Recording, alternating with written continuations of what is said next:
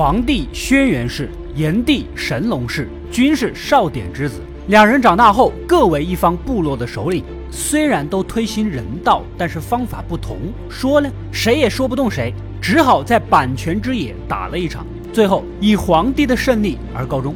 炎帝没有死缠烂打，心甘情愿地奉皇帝为中央天帝，自己则屈居南方天地。然而谁又能料到，这只是炎黄之争的起点？紧接着由蚩尤挑起的涿鹿之战就拉开了帷幕。炎帝的后裔蚩尤率领大军发难，誓要夺取中央天帝的宝座。自从天地初开，没有任何一场战争的激烈程度能够与之相媲美。他席卷了天界、凡间、神族、妖魔、巨人和野兽，在皇帝和蚩尤双方的征召下，纷纷投入战场，展开了亘古未有的史诗大战。那么，这场神话中的诸神之战究竟发生了哪些事儿？为什么又被称为炎黄大战的延续呢？本期带来的是炎黄篇的下集。话说阪泉之战后，皇帝荣登大作，可谓是意气风发，马上就跑到了西泰山会合天下鬼神，宣告自己的统治地位。《韩非子》里是这样记载的：“驾象车而六蛟龙，碧方并霞，蚩尤巨前，风伯劲扫，雨师洒道。”皇帝在六蛟龙的拥簇下，驾着象车闪亮登场，神鸟毕方随侍左右，蚩尤开道，风伯扫路，雨师洒水，四海八荒的鬼神无不敬服，可谓是唯我独尊，风光无限。没想到危机也就这样埋下了，蚩尤是冷眼旁观，微微冷笑，或许心里就跟项羽看秦始皇一个想法，彼可取而代之。之前说过，蚩尤是炎帝的后裔，也是神族。陆史里所记载，版权是蚩尤，姜姓，炎帝之裔也。炎帝是牛首人身，而蚩尤人身牛蹄，头有角，四目六手，而且都是姜姓，看来是证据确凿了。另外，蚩尤还有七八十个 钢筋铁骨、凶猛异常的兄弟。根据茅盾和袁科先生的不同看法，蚩尤也许并不是单指一个人，也可能是一个族群的名字。西泰山之会，蚩尤也参加了。想着老祖宗炎帝输给了皇帝，心里肯定是不痛快的。回来后呢，心里面就琢磨着，我姜某人也不比他差呀，要是打一场，应该可以干碎他。马上就跑去见炎帝，劝他重整军事，与皇帝再决高下。但炎帝可能是年老力衰了，对皇帝也是心服口服啊。再打仗，不知又有多少人会流血牺牲，因此拒绝了。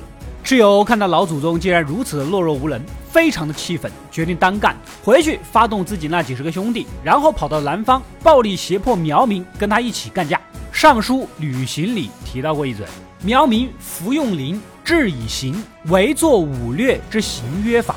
接着又招募了一批山精鬼怪，组成了军团，为了名正言顺的出师，还打着炎帝的旗号，浩浩荡荡的杀奔向涿鹿，所以才说。涿鹿之战其实是炎黄之争的延续。皇帝这边本来悠哉悠哉的过着太平日子，突然得知蚩尤杀来，这个地方呢跟之前的阪泉相差不远，可以算作一个地区。战场选在这里，有那么一丝报仇雪恨的意思。皇帝是长辈，还是讲道理的，想要兵不血刃的用仁义道德感化对方。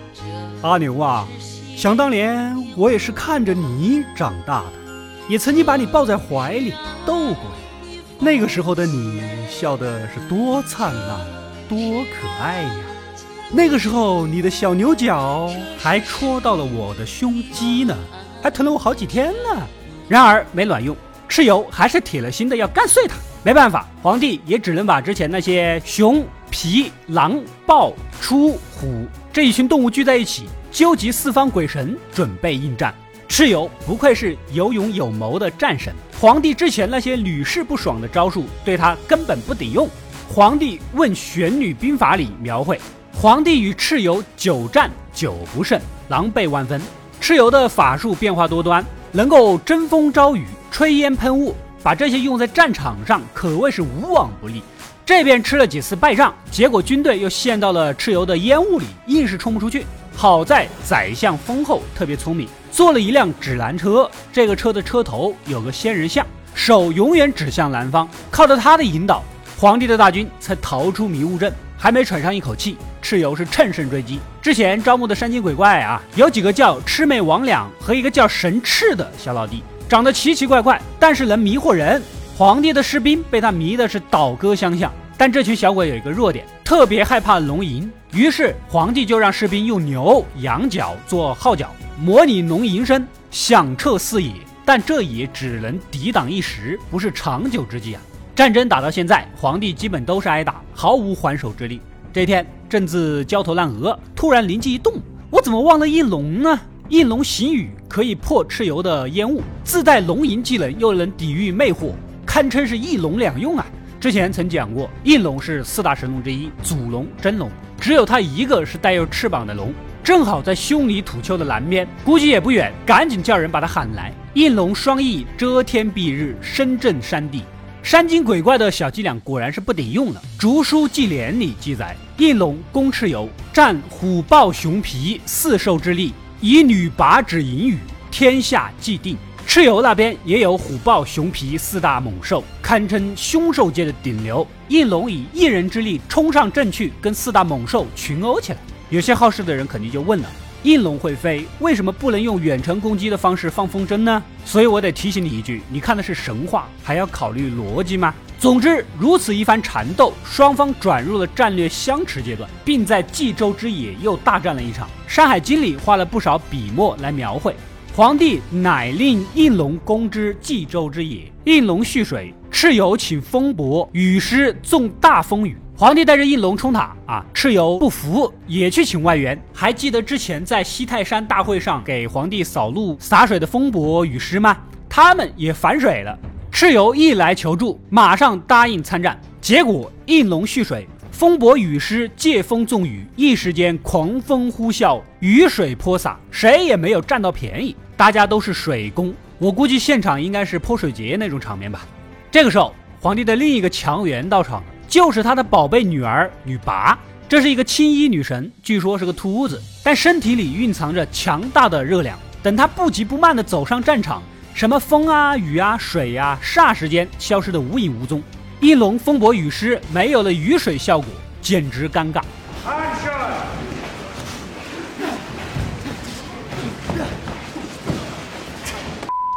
这个时候，皇帝的军队趁势扑上，打了一个大胜仗。而女魃神力用尽，无法回到天界，但是待在凡间呢，又会引发旱灾，搞得老百姓是怨声载道，称他为旱魃。《山海经》里也是这样记述的：魃不得复上，所居不语。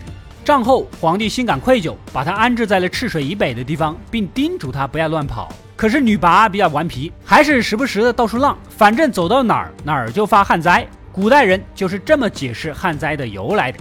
说回涿鹿之战。皇帝这边势头是越来越猛，打算一鼓作气平推蚩尤，逮了一个叫做魁的怪物，剥皮晾干制成的军鼓，但还差一个鼓槌。皇帝又把心思打到了雷神头上，就是生活在雷泽的那一位，华胥是踩了他的脚印怀孕的。据说雷神经常没事儿拍打自己的肚皮。拍一下就一声响雷，将雷神捉来，抽了他的骨头当做鼓槌。别人雷神吃饱了拍拍肚子，莫名其妙的成了牺牲品，干我鸟事儿啊！真想替他写一个大大的惨字。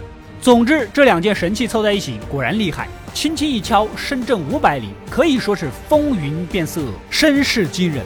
蚩尤的军队被吓得是魂飞魄散，是动弹不得了，变成了待宰的羔羊。而皇帝的大军扑上去，大败蚩尤。以上内容源自于《山海经》和《广成子传》的记录。到了这一步，战争也由相持阶段转入了反攻的阶段。但是蚩尤不甘心坐以待毙，转头就去搬救兵，找到了北方的巨人，也就是夸父族。说到夸父，就必须要提一下后土。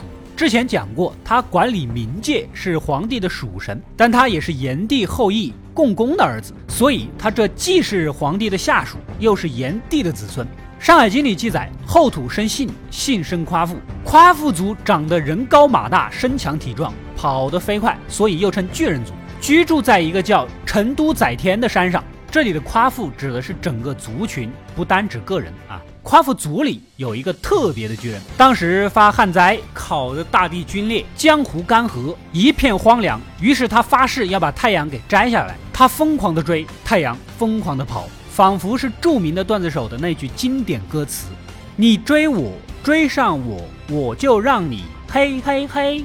然而太阳不停地释放热力阻止，夸父被烤得口干舌燥，于是把黄河、渭河的水一饮而尽。喝完继续追，又口渴又想去喝大泽的水，但终于精疲力竭地倒了下去，手杖化作了一片桃林。就连太阳回头看到，都不禁暗暗钦佩。这也是我们所熟知的夸父逐日的故事了。他也是上古百姓渴望征服自然的一种愿望。蚩尤的使者找到夸父族求助，毕竟是自己祖上的仇，这个场子一定要撑。挑选族中英勇善战的巨人奔赴战场。皇帝这边本来形势大好，结果对面莫名其妙的冒出一堆巨人，就跟高中生篮球比赛，突然对方换了几个两米高的外援上场，皇帝的优势又被拉了回去。在《皇帝问玄女兵法》以及《山海经》里记载啊，皇帝有些头疼，趁两军相持之际，腾云驾雾来到泰山，冥思苦想，这场仗到底该怎么打？这个时候，只见金光万道，锐气千条，一位神色威严的女子从天而降。皇帝一时还没回过神，神仙我见多了，这么大排场的神仙我还真没见过。抬头一看。竟然是九天玄女，在汉代典籍《龙鱼河图》里记载：天遣玄女下，受皇帝宾信神服，制服蚩尤。这里的天还是昊天上帝，在中国古典神话当中，这个地位顶格了啊！唯有昊天上帝能够称为天。九天玄女也被称为九天娘娘，玄牝是皇帝之师，也是资历比较老的女神，在道教神话体系里成了西王母的使者。玄女受皇帝兵法韬略、奇门遁甲、行军阵法等等等等，这背后八成也是昊天上帝的意思。涿鹿之战打到这里，就连华夏文明的至高神也下场了。虽然凸显了皇帝天命所归的味道，但也彰显了蚩尤无力回天的悲剧结局。如果说应龙、女魃、玄女接二连三的助战，他还有周旋的机会。然而，就连昊天上帝也站在了皇帝一方。那蚩尤真的是穷途末路，无计可施啊！这就是天亡我也，非战之罪啊！紧接着，皇帝又辗转来到了昆武山，找到一块如同火焰的矿物赤铜，将其打造为一柄寒光如电、晶莹剔透的神兵。这柄武器是没有名字的，至于是否是传说中的轩辕剑，尚无定论。有了兵法韬略，辅以神器，皇帝的军队声势大振，双方展开了最终的决战。蚩尤虽然明知胜率渺茫，但依然毫无退让、义无反顾地踏入战场。由雷神之鼓制造的鼓槌敲响了冲锋的号角，霎时间，凄厉的电光撕裂天空，震天的军鼓响彻四野，呼声震天，嘶吼动地。皇帝手按神剑，胸有成竹，依照玄女所授。排兵布阵，三军将士有如神助，所到之处可以说是急如风，近如林，侵略如火，不动如山。蚩尤也不会束手待毙，率领夸父族人，即便是困兽之斗，也至死方休。神族妖魔、人类、野兽、巨人，在涿鹿之野奋勇厮杀，血流无数，尸沉沙场。自从开天辟地以来，从没有过如此惊天动地之场面，空前且绝后。战斗进入尾声，双方军队都已精疲力尽，死伤殆尽。皇帝立于阵前，身后突然掠过遮天蔽日的阴影，轻亢的龙吟乍然响起。应龙神威凛凛的奔袭敌阵，直取伤痕累累的蚩尤与夸父。漫天的雨水已经染成了血色，残阳之下，尸横遍野，满目疮痍。轩辕皇帝、应时之龙、宾主蚩尤以及擎天踏地的巨人夸父，为这场旷世之战画上了句号。《山海经·大荒东经》和《大荒北经》记述了这场史诗大战的结果：应龙处南极，杀蚩尤与夸父，不得复上，故下数汉。应龙以杀蚩尤，又杀夸父，乃去南方处之，故南方多雨。应龙已经竭尽全力，连斩蚩尤和夸父，看似轻描淡写，寥寥几笔，但过程肯定是凶险无比，因为他诛杀了两人之后，竟然跟女魃一样。不能再飞回天界了，估计也是神力耗尽。大战结束以后，应龙拜别皇帝，来到南方休养，这也是北方干旱、南方多雨的原因。轰轰烈烈的涿鹿之战到此也落下了帷幕。当然了，不同典籍里记载也不太相同。像《益州书》《史记》《黄览》的记载，涿鹿之战前，蚩尤自南向西进军，先击败了炎帝，于是才有炎帝向黄帝求助，两军联合战蚩尤的故事。还有一种说法是，蚩尤且战且退，直到冀州附近才被黄帝斩杀，使他身首异处，分解为二，因此也留下一个地名叫做谢，即山西谢县，当地人读作亥县。附近有一个盐池，名叫谢池，盐水呈红色，相传就是蚩尤之血。不知道有没有山西的小伙伴听过这个故事啊？在弹幕里告诉一下大家吧。皇帝对这场惊心动魄的大战也是心有余悸，将蚩尤的头颅和身体分别埋在了寿张和巨野，也就是现在的山东境内，防止他再度为祸人间。骁勇善战的蚩尤虽然败了，但他不甘人下、豪气纵横的形象，千百年来始终为后人所敬仰。即便对手是高居神国、四海拜服的天子，他也能厉兵秣马，率众争雄。那深埋于骨血中的桀骜不驯、顽强斗争的胆魄，成了中华民族的气质。千百年后，你还能在怒触不周山的共工身上看到，你也能在凿山治水的大禹身上看到，你还会在大泽乡王侯将相宁有种乎的呐喊声中听见：蚩尤虽死，其魂不灭。《史记·封禅书》以及《高祖本纪》里都有提及，即便是秦始皇、汉高祖都曾祭祀蚩尤，也是对这位上古英雄的一种敬仰和肯定。无论如何，涿鹿之战以皇帝的胜利告终。从历史的角度讲，四方慑于皇帝的威严，纷纷归顺。作为汉族前身的华夏族发展壮大，部落活动的区域也逐渐稳定，由游猎转向稼穑，也就是种田了。生产力是稳定发展，向文明时代迈出了重要的一步。涿鹿之战后，又发生另一件大事儿，也就是合府釜山。战后，皇帝将各个部落的首领聚集于涿鹿一个名叫釜山的地方，合府就是会盟的意思。这场大会上，诸侯咸尊轩辕为天子，皇帝正式成为天下的共主。但他并没有将自己的图腾强加于其他部落，而是从每一个部落图腾上各取一部分元素加以拼凑。创造了龙图腾，这种博大的胸怀确实是天子的气度。当然呢，也有人认为龙图腾是伏羲创造的，由于难以考证，大家知道一下就好了。涿鹿大战之后，皇帝天威凛凛，稳坐中央天地的宝座。虽然没有直接打击炎帝派系，不过那些苗人可就遭殃了。根据《尚书》的说法，暴虐以威，恶绝苗民，无视在下，想着把那些跟蚩尤一起造反作乱的苗民赶尽杀绝。和平的日子没过多久，某天又有一个巨人杀到天门，要为炎帝报仇雪耻。这个巨人就是我们所熟知的刑天，他是炎帝的臣子。直到蚩尤兵败，炎帝一脉再次遭受打击，这才忍无可忍，从南方杀奔向了中央天庭。皇帝傻了眼，屁股还没坐热，又来了，提剑与刑天单挑起来。两个人从神国一直杀到凡间，来到一个叫长阳山的地方，皇帝瞅准时机。长剑划出一道寒光，将其斩首。然而，这个勇猛的巨人并没有认命，身体弹了起来，手持战斧，挥舞着盾牌，两个乳头变成眼睛，肚脐做嘴巴，面向天空嘶吼咆哮，至死方休。这种悲壮激昂的斗志，直到后世仍旧感染着无数人。大诗人陶渊明曾作诗感叹：“刑天舞肝气，猛志故常在。”指的就是这件事儿。大概也就是这么一轮车轮战之后，皇帝有些厌倦了，才让孙子颛顼暂代中央天帝的位置，才有了后来的绝地天通和神国大战、共工怒触不周山的故事。说到底，还是炎帝和黄帝的战争。至此，天地开辟，神人永隔，诸神间的战争也告一段落，人间终于迎来了难得的平稳和宁静。作为千古闻名的两大贤君，尧舜即将登上神话的舞台。带领洪荒时期的百姓走出蒙昧与混沌，迎来上古时代的志士。动乱巨变的年代告一段落，无数神明英雄在沧桑的岁月中铭刻自己的传说。轰轰烈烈的战斗在华夏族统一融合的大势下，成为后人津津乐道的话题。然而，古典神话的故事依旧精彩，还有更多上古英杰一一登场，留下一页页辉煌壮丽的画卷。如果大家依然对中国神话故事感兴趣，关注阿斗归来了，第一时间收到我其他更加精彩的视频解读。